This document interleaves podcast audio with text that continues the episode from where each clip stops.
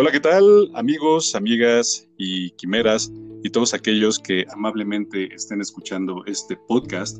Este, si no mal recuerdo, apenas es el tercer episodio eh, que la verdad se, alargó y se tardó en, llegar. Eh, ya saben, fin de, temporada, cierre de año, se vuelve más complicado, más en la vida, en la vida, en la vida de Godín. Y como todos ustedes saben, yo estoy de ese lado pero no hablaremos de cosas tristes, eh, aprovechando que ya vienen las fiestas en las que todo mundo nos debemos de cuidar, pues vamos a hablar de, algo que yo creo que a muchos nos gusta, a muchos nos ha embriagado, y para eso tenemos aquí a un, a un experto. Eh, lo conocí hace algunos años en, un lugar que ya platicaremos eh, un poquito más adelante, pero sin mayores preámbulos, eh, pues le doy la bienvenida a este espacio, a este podcast llamado El Tiradero, al estimado Fer Medina. ¿Cómo estás, mi querido Fer? Muy bien, aquí, sobrios, de hecho. sí, han de saber, es, temprano, ya no es temprano, ¿no? Ya a la una y media de la tarde, fin de semana, se vale, de hecho, Todavía a partir de las 11, como, como República Checa, podemos empezar con, de la forma más feliz el día. Exactamente, y, entra, entra muy bien. Y justo, pues la onda de, invitarte es que pues, vamos a platicar pues, de algo que yo creo que nos apasiona muchísimo, sobre todo a mí beberla y creo que a ti también, pero tú estás más allá, o sea, tu, tu gusto te llevó muchísimo más allá.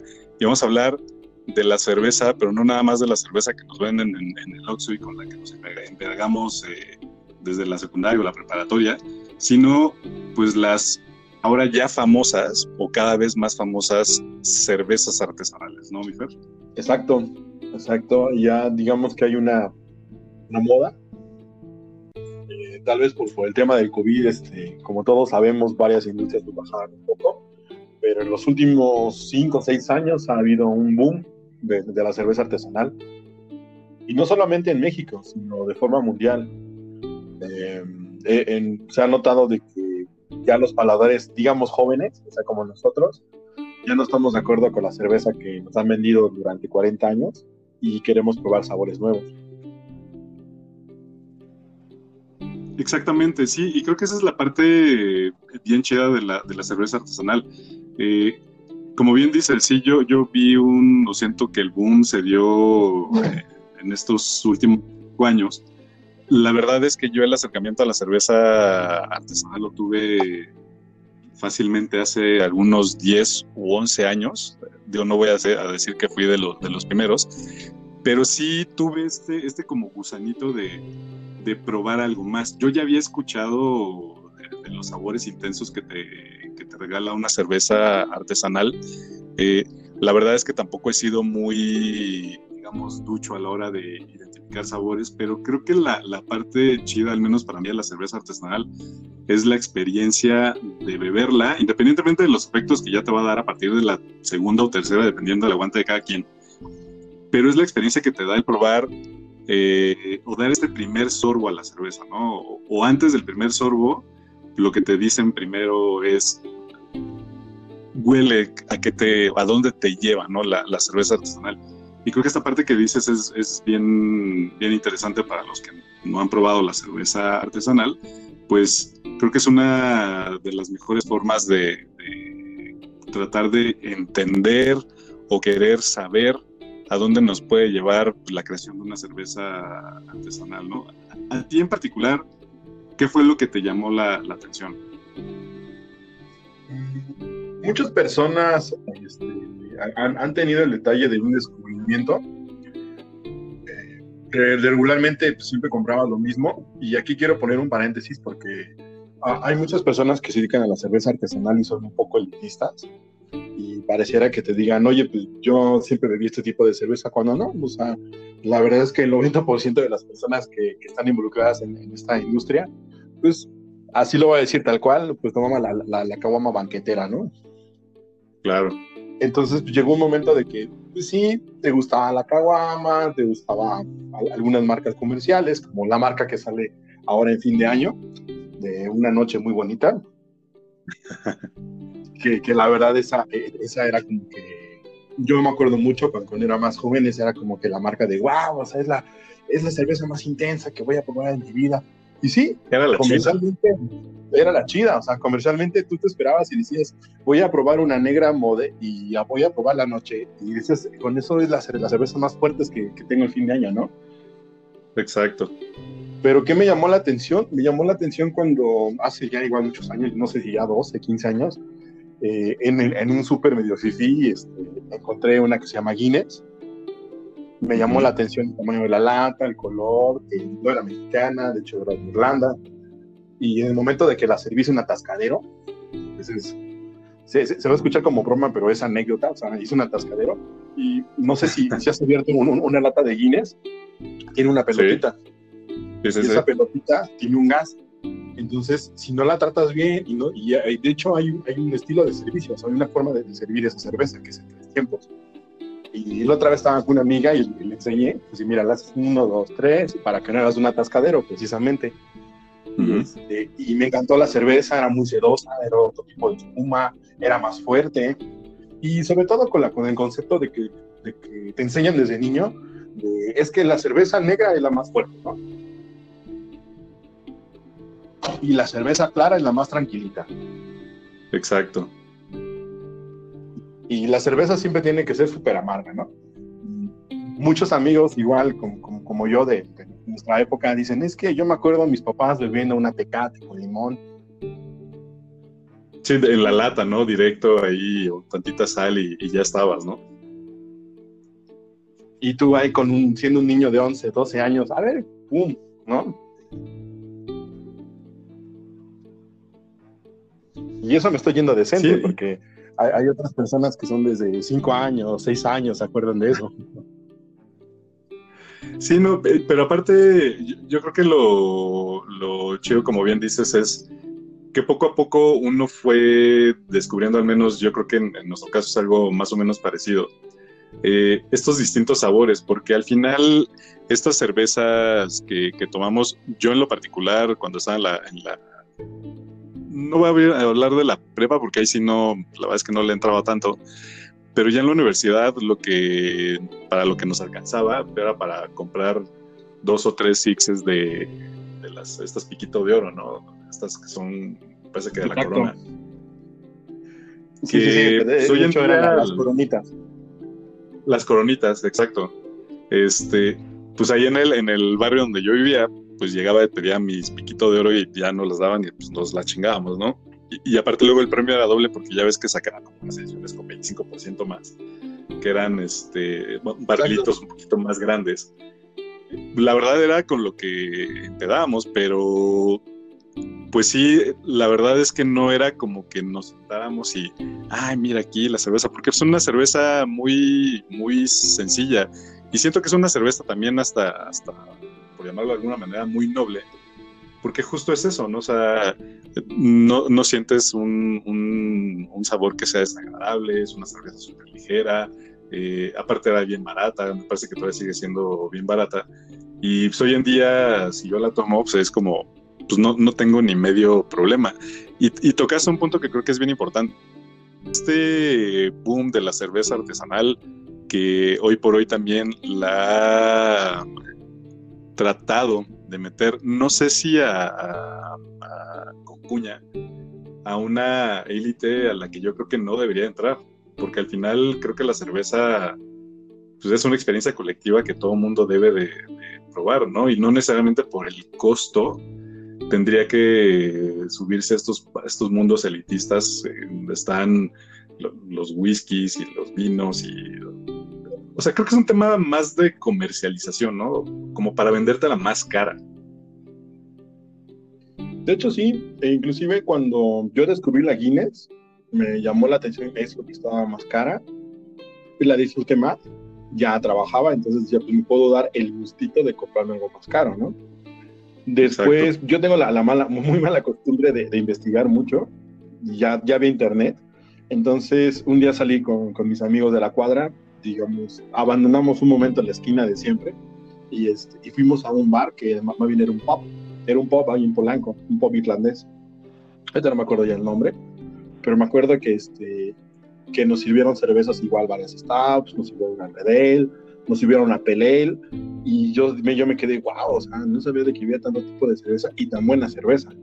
Entonces de ahí, este, ya más adelante, cuando, cuando, me volví un Godín, este, yo, yo en mi parte Godín, soy de IT, y, este, y daba cursos.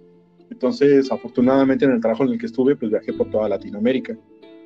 Y pues como buen borrachín, pues, pues tenía la, la, mala costumbre de, de, beberme los viáticos, ¿no?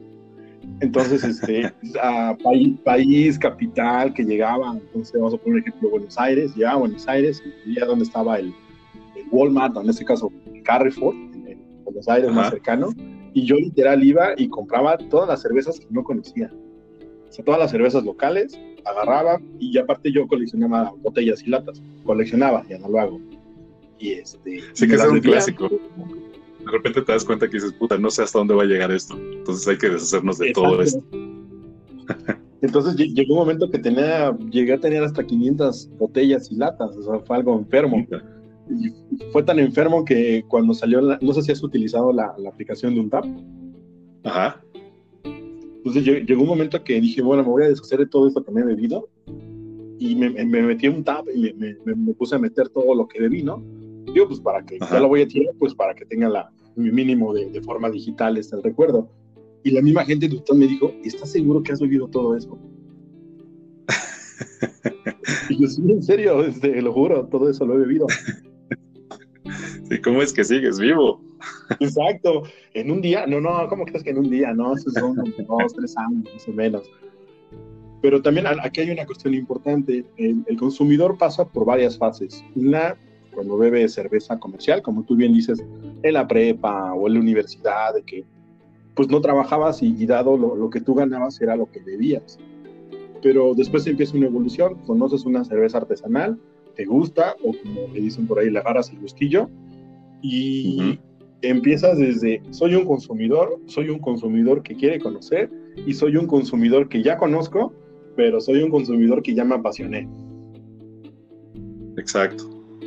Entonces, a muchos nos ha pasado así, muchos que trabajamos en la industria, o sea, al fin y al cabo somos unos apasionados. Y yo, yo, por ejemplo, en mi caso, este, como platicaba otro amigo en otro podcast, de una taberna que conoces y quieres, y quieres este, y, que ha sido cliente, él, él, comentaba algo bien importante que nos pasó a, varios que, que, hemos trabajado en esa, taberna. No sé si tú sabes, pero yo soy beer sommelier. Y para ser beer sommelier siempre me preguntan de broma, ¿y eso qué es? siempre les digo de broma, pues es que soy un borracho con licencia, francamente. Exacto. Exacto. sí, no, y aparte que... Dime, dime.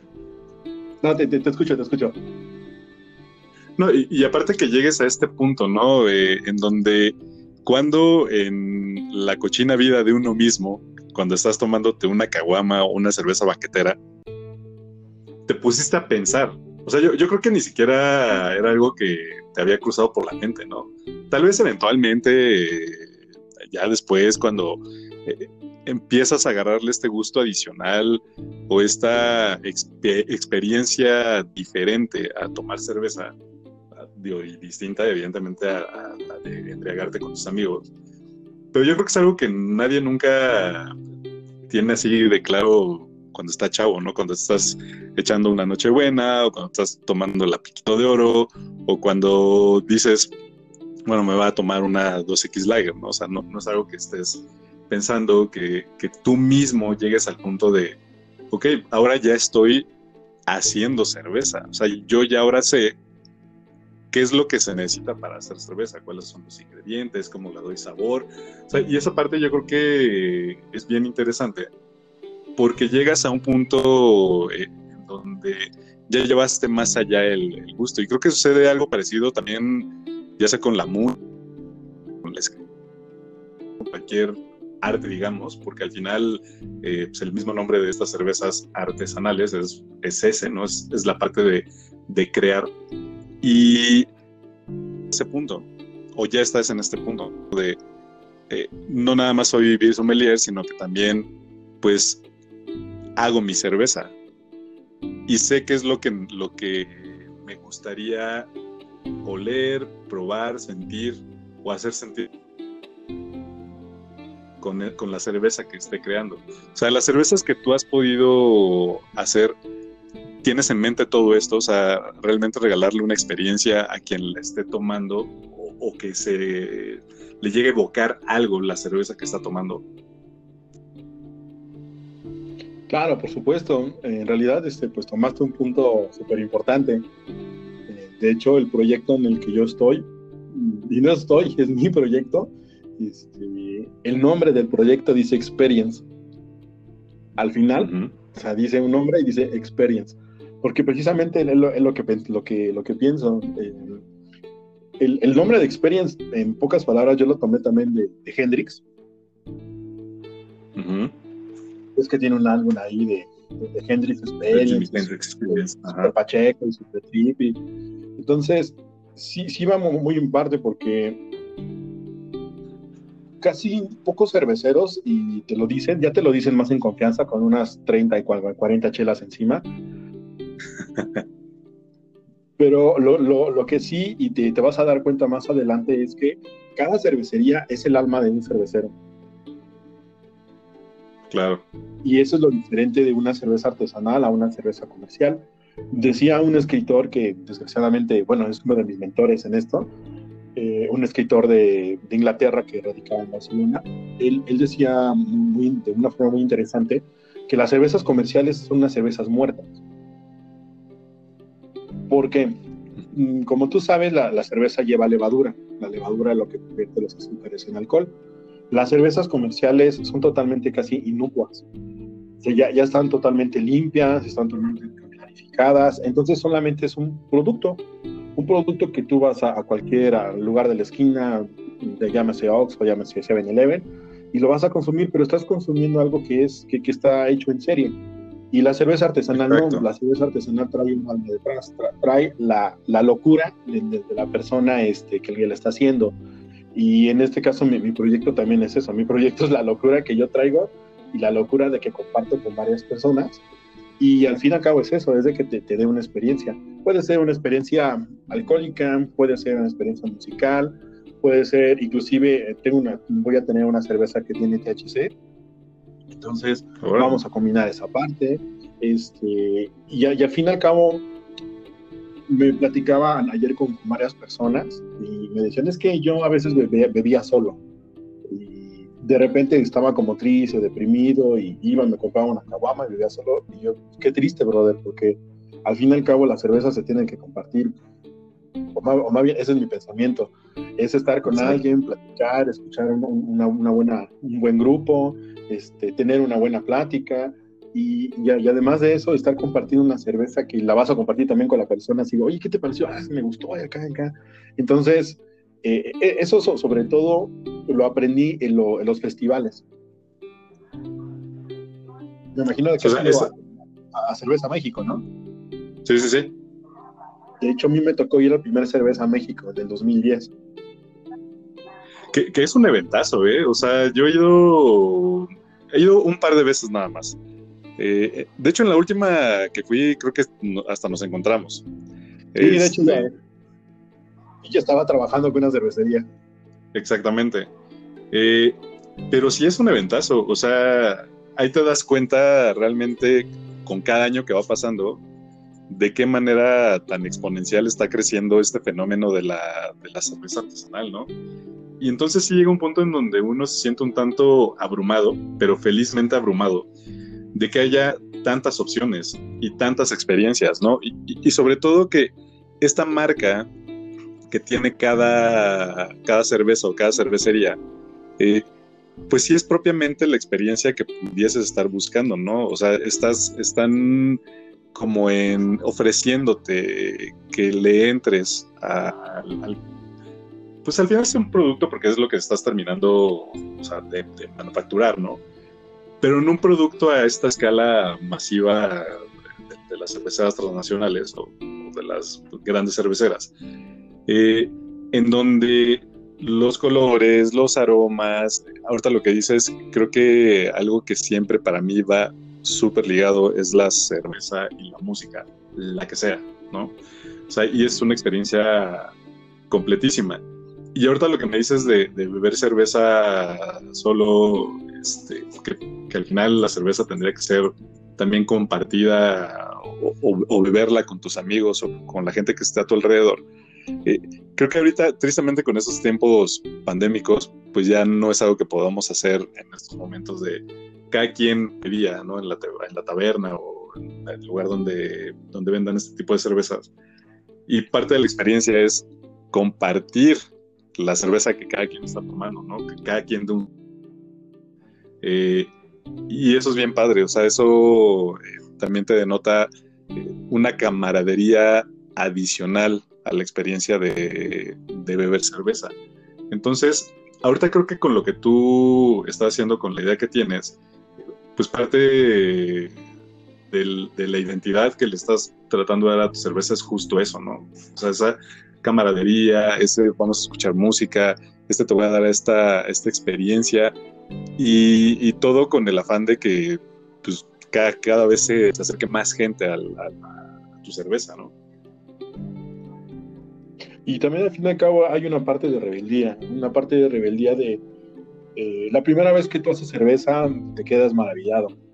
Eh, me ha pasado también este año, he invitado a varias personas a algunas este, cocciones y veo sus caritas, sus caritas de wow, y de repente les explicas y se quedan de, oye, está bien chido esto. O sea, no sabía que era yo, pues sí, sí es, todo esto y hay aún, aún más, o sea, te falta un montón por conocer.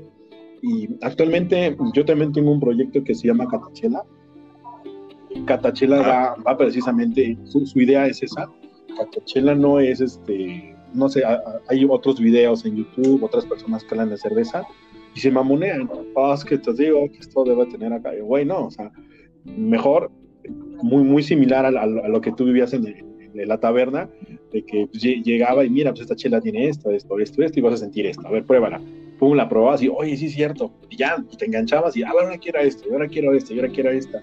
Catachela es mostrarte una cerveza, explicarte cómo se cata correctamente una cerveza y tomando unas palabras de una persona que se, que se llamaba Michael Jackson, y no es el, negrito que conocemos.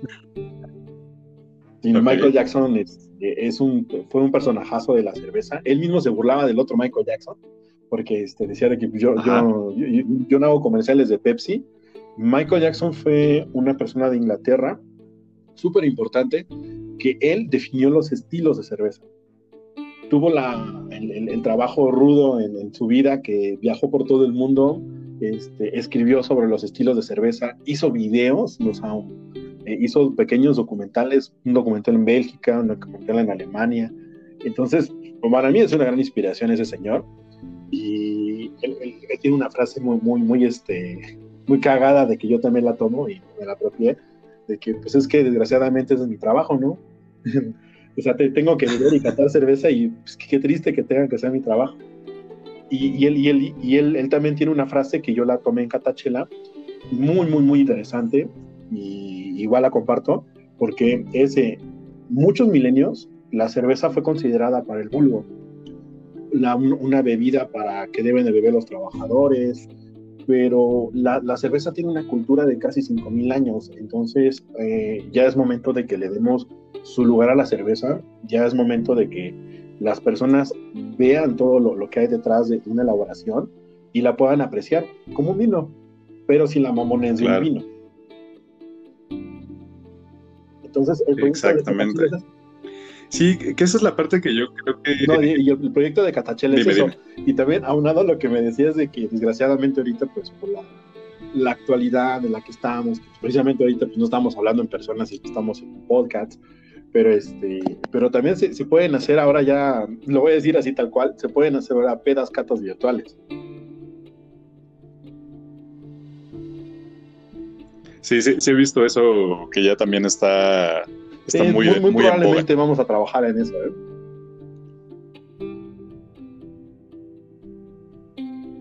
Y aparte es bien interesante justo el que se trate de, de porque digo, vamos a ser honestos, ¿no? Con, el tema del vino, con el tema de los whiskies o el coñac, eh, de repente, incluso con los puros, ¿no? O sea, llega un punto en donde toda la gente que que te comparte esa experiencia, porque al final del día también es una experiencia un tanto similar, pero lo hacen como subiéndose a un pedestal en el que no deberían de subirse, porque estamos hablando de experiencias humanas al final del día, independientemente de, del costo que tenga.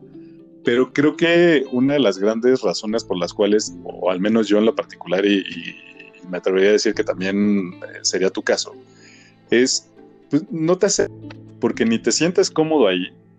Muchas veces eh, no es, no es un mundo, digamos, que esté más o menos aterrizado, o al menos que nos interese, ¿no? Porque yo no veo eh, una, una peda o una cata que se convierta, que se convierta en, peda con, con, vino o con un coñac, porque pues que siempre me suena viejo, ¿no? Exacto. O sea, creo que esta idea también ha ido, ha ido envejeciendo.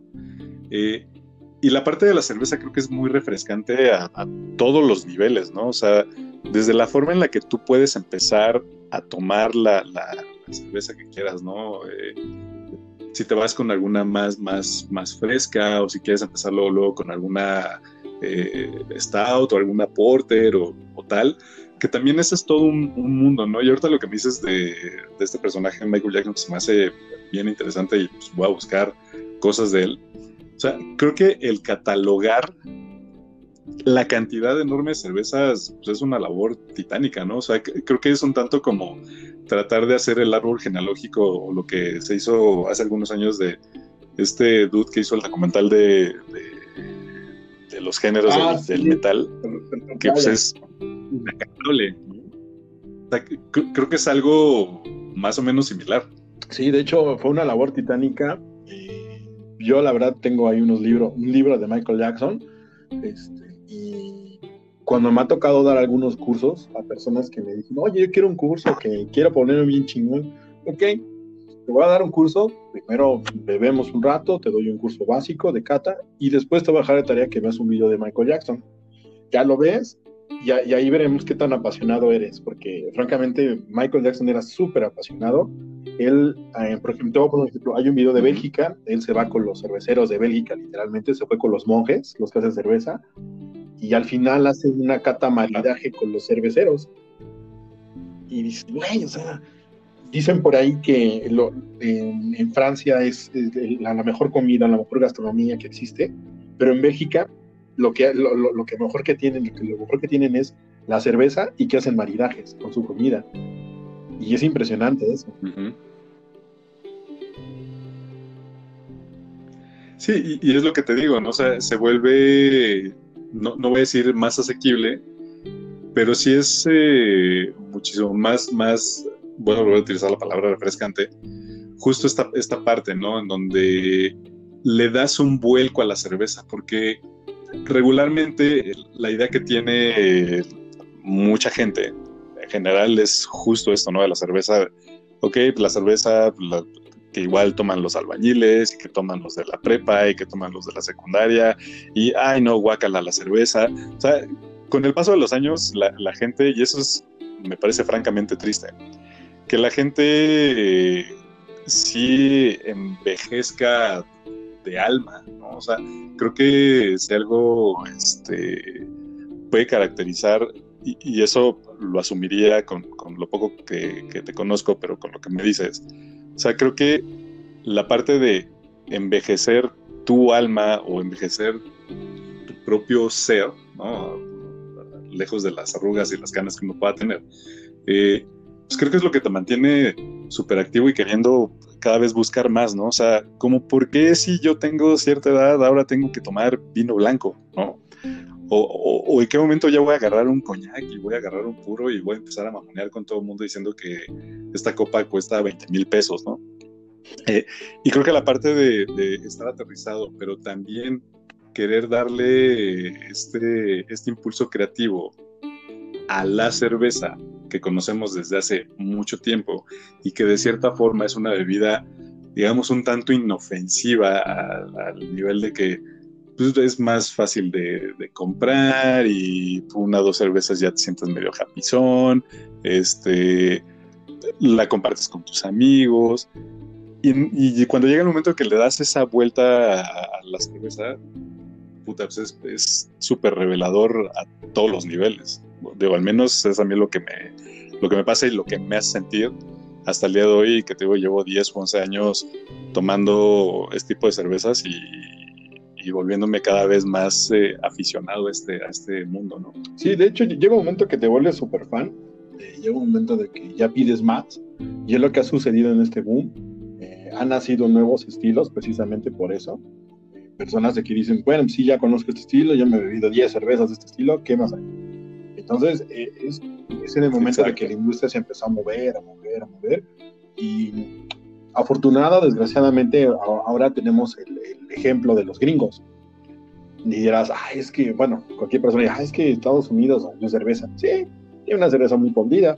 O sea, tiene una cerveza que la hacen con maíz, en realidad, muy similar a la, famosa Corona. Eh, una Miller, por ejemplo, para dar un ejemplo. Pero mm, también tienen una industria artesanal muy interesante. Tienen, hay personas así como nosotros que tienen unas ideas muy locas.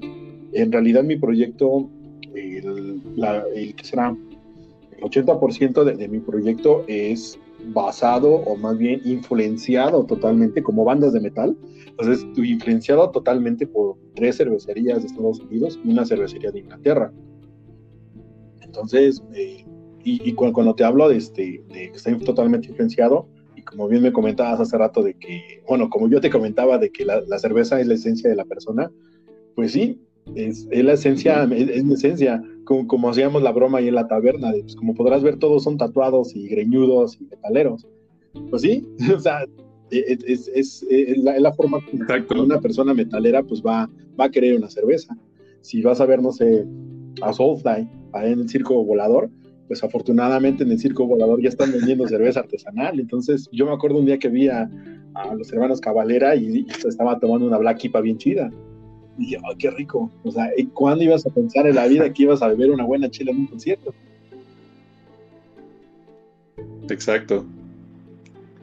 Sí, y eso también es eh, parte de, un fenómeno que esperemos tarde, tarde mucho tiempo en viciarse a este nivel masivo.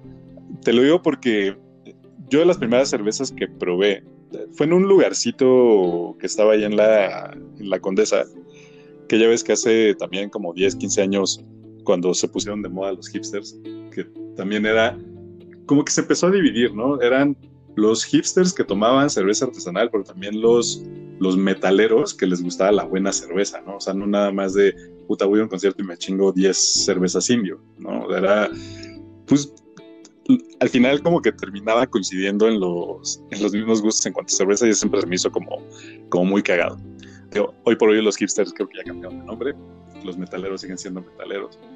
Pero esta parte de, que haya una correlación entre música, cerveza, creadores, experiencias y tal. Eh, una de las primeras cervezas que yo probé fue la Cucapá antes de que se volviera este monstruo que ya es hoy, ¿no? O sea, ya es una cerveza. Eh, digo, yo creo que ya ni siquiera se le puede llamar artesanal propiamente hablando pero se quedó con ese mote y ahorita ya te la venden en, conciertos, que si no mal recuerdo, el último concierto masivo al que fui, que fue un Hell and Heaven o uno de estos que, hicieron ahí en el autódromo. Sí, me acuerdo.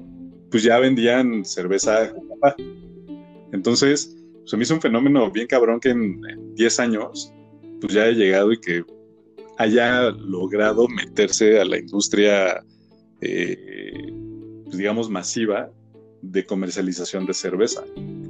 Y creo que lo chido es que debajo de todo eso, o sea, debajo de toda esta maquinaria, es, yo, yo siempre lo veo o lo, comparo un tanto con, el buscar música o con el buscar eh, algún libro, cuento, novela, lo que sea que, que, te pueda llamar la atención.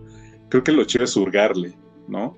Eh, de repente te encuentras a, a cervezas que te producen muy buena cerveza ya no es nada más la marca, sino que estás esperando justo lo que decías. A ver qué me van a salir dentro de seis meses. Porque aparte, pues sabemos también que cada lote pues, tiene su sabor peculiar, ¿no? y esa es la parte chida de la, cerveza, que no siempre vas a tener el mismo sabor, aunque sea la misma cerveza. El mismo resultado. Inclusive tengo, digamos, una, una anécdota este, poca gente sabe que cuando yo llegué a la taberna yo era cliente. Entonces, este, yo llegué literal por redes sociales y yo lo que quería buscar, después de, como tú bien dices, conocer Cocapá, Minerva y todas esas marcas que en un momento fueron un, un hit, un hype, Calavera, por ejemplo, yo era muy fan de Calavera, y de repente se volvieron comerciales. Entonces, yo lo que buscaba para ir a un lugar, porque yo ya iba a muchos lugares, conocía, me gustaban, pero decía, ah, está buena la chela, pero la música está bien podrida. O, también está, o la chela, pero la atención está culera, ¿no? Está muy buena la atención, pero la chela está bien fea. Entonces, cuando, cuando yo llegué ahí, llegué al refi, me acuerdo muy bien cómo era la, taberna al principio, que era chiquitita, y no solamente un refi. Chiquitita. O sea, de repente vi las etiquetas y dije, ¿cómo la conozco? Y yo tenía recientemente mi, mi, tatuaje de lúpulo, entonces se sacaron de onda porque, pues, bueno, era muy atípico ver una persona con un lúpulo tatuado. Entonces, literalmente me preguntaron, ¿quieres unas cipas? ¿verdad? Yo, a huevo, dame unas cipas. Entonces me, me sacaron como tres, cuatro cipas que yo no conocía. Y la primera que me llamó la atención era la que tenía la etiqueta más loca, que en este caso era la de, la de Texcoco. Y mucha gente ya me había hablado de, la cerveza de Texcoco. Y dije, pues, ah, me llevo una de Texcoco y una que se llamaba Chanek. Dije, pues también me la llevo. Y al momento de probar esas cipas, llegó así toda mi nominación. Y dije, wow, o sea, hay unas cipas buenas en, la Ciudad de México. Porque yo ya sabía que habían muy buenas cipas este, o muy buena cerveza en, este, Baja California. Pero no pensaba que, que habían buenos productores en la ciudad o en el Estado de México. Entonces fue como mi iluminación. Más adelante, por azares del destino, yo trabajé igual en, en, este, un beer box. Yo, yo, era el encargado de un beer box. Y más adelante conocí a varias personas en común que me empezaban a distribuir esas cervezas. E irónicamente también conocí a los productores y en algunas, algunas digamos, pláticas cheleras, es, pues e, ellos me, confirmaron eso, de que realmente sus estilos de cerveza eran totalmente ellos, era el reflejo totalmente de ellos. Y eso está muy chido, está muy, muy, muy chido. Y también cuando empiezo a conocer a otras, otras personas, inclusive de otros países, gringos o este, igual de Latinoamérica, te confirman lo mismo. O sea, te dicen, oye, pues es que Michela es, yo conocí a esta, yo este, empecé a, la primera, la primera que probé esta, esta me encantó. Entonces lo que quise hacer es un clon de esa cerveza hicieron su versión y hicieron algo muy grande. Entonces, e, esa es la, esa es la importancia cuando me preguntan de, dicen, oye, es que ¿por qué la cerveza artesanal? Porque pues al fin y al cabo estás tomando un poco del, del alma del, del, cervecero, de su locura del cervecero. Claro. Y eso también aplica mucho en las cervezas italianas. También poca gente conoce que en Italia hay, hay un gran movimiento de cerveceros artesanales y, y, ellos están muy enfocados en, yo utilizo lo de mi tierra yo utilizo el agua, el lúpulo, la malta, entonces todo es muy regional, pero aparte de eso tiene la, nota o digamos el, la pincelada del artista. Y dices, wow, entonces eso tiene una gran identidad. Y vas a sus bares, a sus pops, y sus pops son totalmente este, eh, la, locura de la persona. Como por ejemplo, hay un cervecero de una que se llama Teo Muso, una cervecera que se, que se llama Baladín o Baladán, y, este, y esa cervecería, este, es, las botellas parecen de vino, porque compiten a veces directamente con el vino.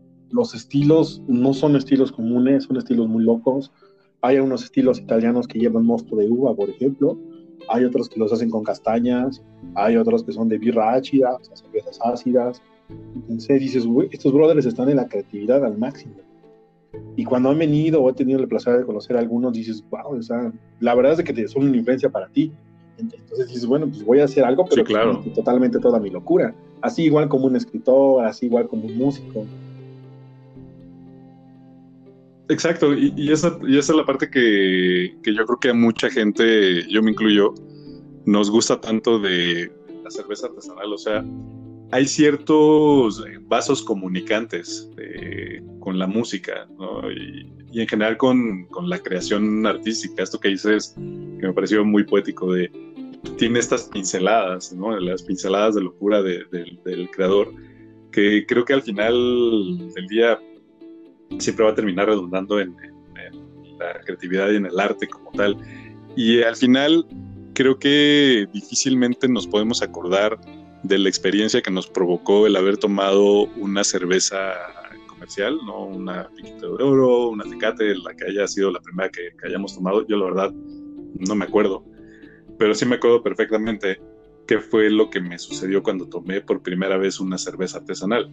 Y eso pasa no nada más, o, me ocurrió la primera ocasión, es cada vez que voy o encuentro un lugar o encuentro una cerveza, siempre hay algo que me recuerda el, momento. Evidentemente no de todas, ¿no? Pero sí hay momentos que se te quedan muy marcados. Y sobre todo estos sabores tan intensos que te, que te deja la cerveza. Y creo que esa es parte de la vamos, yo creo que ese es el, logro al final del día de todo este esfuerzo creativo, de llegar a un punto de dejar tu alma en esa Claro, por ejemplo. Y eso creo que.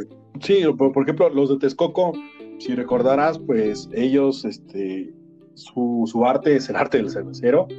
Las cervezas son intensas, son violentas y, y van basadas en enfermedades mentales, como la psicosis, por ejemplo o con, con, personas de la historia como la Bathory, la condesa de Bathory. por ejemplo, eh, como bien me decías, sí, este, eh, Cerveza México es un gran evento y cada día crece más. Y es impresionante todos los años la cantidad de cerveceros en todo el país. En realidad, Cerveza México es el evento de cerveza nacional. O sea, es donde todo, donde todo el país se, se, se vende en momento en Ciudad de México. Pero si tú quieres conocer más de la esencia o quieres ver ya a los más avanzados, entonces tienes que ir a Ensenada, tienes que ir al Festival Ensenada y ahí observarás el movimiento cervecero mexicano en todo su esplendor.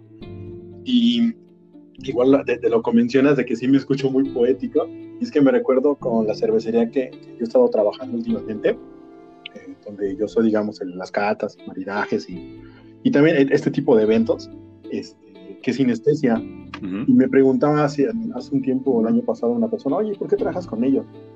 Y yo, mira, yo trabajo más bien por el proyecto. Una, son mis amigos, es muy importante. Pero número dos es el proyecto. Es yo qué siento del proyecto, este, me gustan las cervezas, qué, qué siento yo de las cervezas y al fin y al cabo, pues lo, lo, lo que significa la sinestesia, ¿no? Que es un juego con la parte de tus sentidos. Y al fin y al cabo las cervezas, pues sí te producen eso, lo producen un juego con tus sentidos y cuando las vas explicando de una forma correcta, o sea, de menos a más, empecemos primero con las cervezas de menos cantidad de alcohol, y ya terminemos con las de gran cantidad de alcohol, pero ya vas a llegar a un, momento que dices, wow, pero qué rico es, qué rica fue esta, esta experiencia, ¿no? Entonces, también por, por eso varias personas se unen a los proyectos, porque realmente, como dicen por ahí los godines, te ponen la camiseta, pero más bien estás de acuerdo con el proyecto y tú sientes lo mismo. Y al final se siente, al final se siente en los clientes, en los que son nuevos clientes, sienten esa pasión, sienten esa vibra. Y en los que ya son clientes, pues también, ¿no? Pues también se atraen porque pues es que siempre, siempre probamos buenas chelas y siempre, este, siempre es una experiencia agradable con ellos, ¿no? Exactamente. Sí, y esa, digo, y aquí aprovecho para, para invitar a toda la gente que no se haya atrevido a, probar las cervezas, que se den este, esta oportunidad de, entrarle a la, cerveza artesanal. Sí, evidentemente es un mundo enorme, pero creo que aquí el punto importante es justo dar el primer paso, aventarse. En algún momento, hace muchos años, escribí que lo difícil de aventarte de una... Eh, de una plataforma de 10 metros, en algún momento lo, lo hice y jamás lo volví a hacer y creo que no lo volveré a hacer. Pero el, punto era, decían, puta, si te cuesta tanto trabajo, pues da el primer paso y nada más junta la otra pata con la que tienes en el aire y ya está, ¿no? O sea, ya no piensas nada más. Creo que no es un tanto, no es tanto aventarse al vacío para este, este tema del, del mundo de las cervezas artesanales, pero sí atreverse. Creo que es la parte chida de, de la cerveza artesanal, es un mundo inmenso, como lo es el mundo del, metal, del que hablábamos hace rato en, esta genealogía que hicieron de, los géneros del, metal. Y pues no queda nada más que, como, como tú dices, hay que romper convenciones, ir en contra de lo, de lo que está establecido, atreverse y pues a probar todas las cervezas que se nos crucen por el camino, ¿no? sí, de hecho es un mundo, un mundo tremendo de, cervezas, nunca te vas a... nunca te vas a detener de conocer nuevas, siempre te, te, van a llevar a algo nuevo, algo más loco. Digo, estamos hablando ahora de, de boom que existe en México, pero este boom también es en Latinoamérica y también en otros países de que nunca pensarías que también tuvieran cerveza artesanal. Por ejemplo, se, había escuchado que, que, había cerveza artesanal en la Franja de Gaza, por ejemplo. Ah, hay un ejemplo muy, muy, muy cabrón de, un cervecero muy cabrón, que precisamente su papá fue cervecero y tuvo que salir de su país porque pues, no tenía tantas ventajas. Eh, este brother es de Etiopía y para, para mayores este, referencias es, la, es el cervecero de Omnipolo. Omnipolo tiene unas cervezas tremendas. Este todas las que he probado están muy cabronas. Este brother está súper enfermo. Si no me recuerdo, creo que Suecia, en, donde está Omnipolo, o Dinamarca, no, no, me acuerdo ahorita bien, pero él radica ya y, este, y tiene toda la libertad en, ese país para, para hacerlo, pero al fin y al cabo su, él, él, es de Etiopía, entonces dices, brother, pues de seguro a diferencia de, toda la, gente de que hace cerveza allá, pues, pues trae, trae, otra idea, ¿no? Exacto. Sí, y volvemos al mismo tema, ¿no? Experiencia y alma puesto en una cerveza que pocas cosas te lo dan, ¿no? Realmente pocas cosas son las que te pueden dar esa, ese, ese rush y, esa emoción de probar algo totalmente nuevo a, cada sorbo que puedas dar. Sí, él, es un, también un, gran ejemplo de, un cervecero, de que tal vez nadie creía en él y de repente empezó a sacar unas cervezas muy locas. Y son unas cervezas que lo que él hace está arriba de la creatividad de cualquiera. Hace un montón de, colaboraciones con gente de todo el mundo. Sus latas están chidas, tiene un gran arte. Entonces, igual es, es, una buena este, pues, influencia, francamente y uno que quisiera tratarse una vuelta por allá y, hacer una chela con él, o igual con la gente de Mikeller, por ejemplo.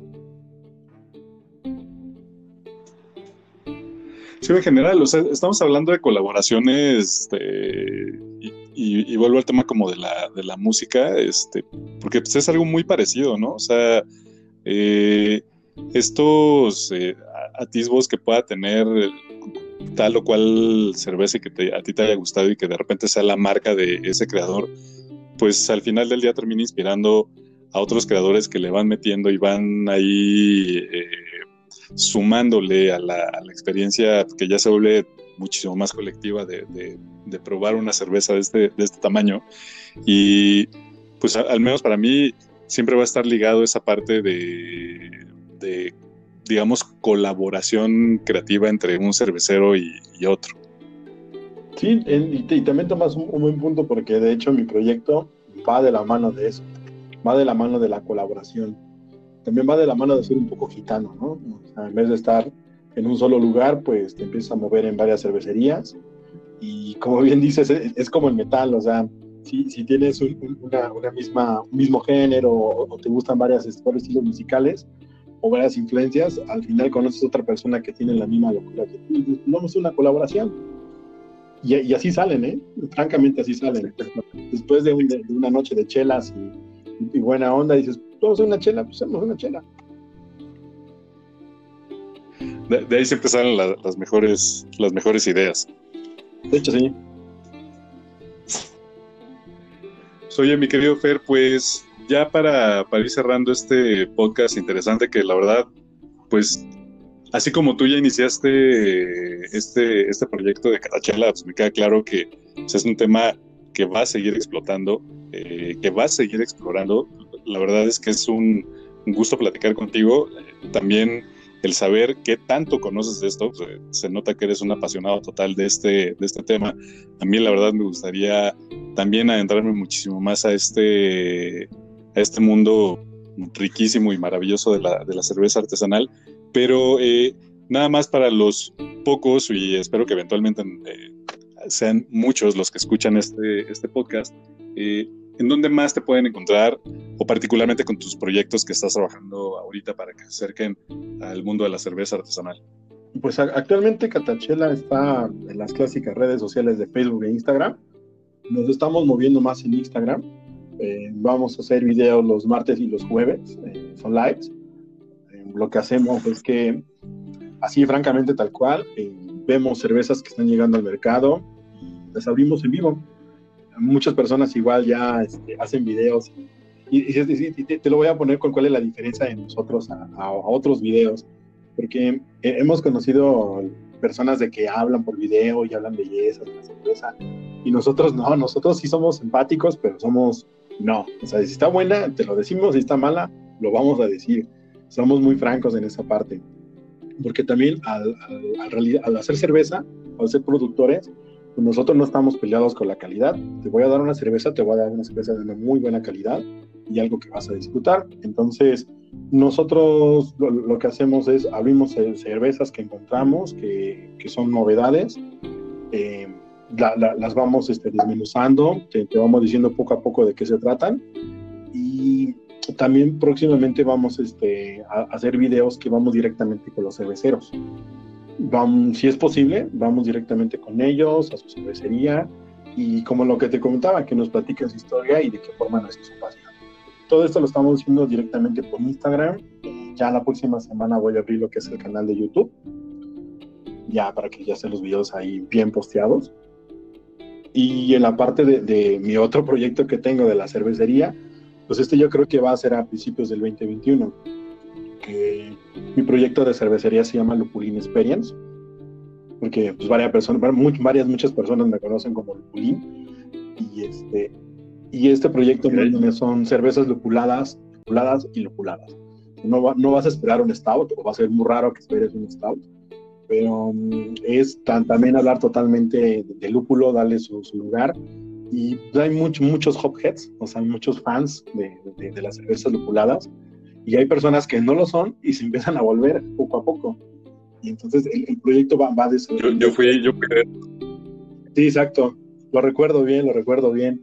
Entonces, este, el, proyecto va por ahí, va, de la parte de las cervezas lupuladas, que disfrutes unas, unas muy chidas y probablemente también con unos adjuntos mm, no comunes, no comunes y que te van a producir también una experiencia diferente.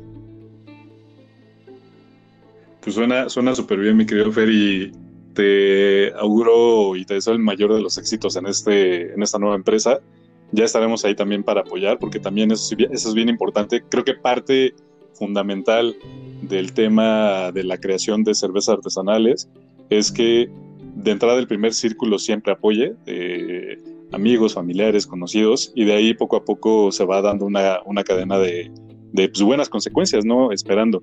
Y pues sí, la verdad te deseo todo el éxito del mundo. Ya estaremos esperando probar y que eventualmente ya cuando la mayor parte de la población esté vacunada, podamos salir libremente a las calles y nos podamos abrazar y, pasarnos la, cerveza de mano en mano y poder volvernos a ver y encontrar y pues, platicar como siempre hemos platicado, mi querido Fer. Sí, afortunadamente ya, ya este, este, esto pase o estemos bien vacunados todos y podamos estar en un festival como, como era antes. Y si no, por mientras, pues lo podemos hacer online. También es posible de esa forma. Exactamente. Pues Miguel Fer, te agradezco muchísimo el, tiempo, el espacio, súper interesante todo lo que nos estás comentando y pues nos estaremos viendo, esperemos más pronto que tarde. Sí, muchísimas gracias igual por la invitación. Este, estoy muy, agradecido por, participar en tu podcast, por ser el tercero del podcast. Este, y sí, con, gusto, este, eh, vamos, este, en los primeros lotes sí va a ser de a ver, te traigo una lata, dime qué te parece. Entonces, este, va a suceder eso. Este, vamos a necesitar la, opinión de todos, la retroalimentación de todos, igual con Catachela. Y pues, de nuevo, muchas gracias por, por, invitarme, por platicar en, un tema que sí me apasiona un poquito y que puedo, que, puedo estar platicando muchas poquito Nomás.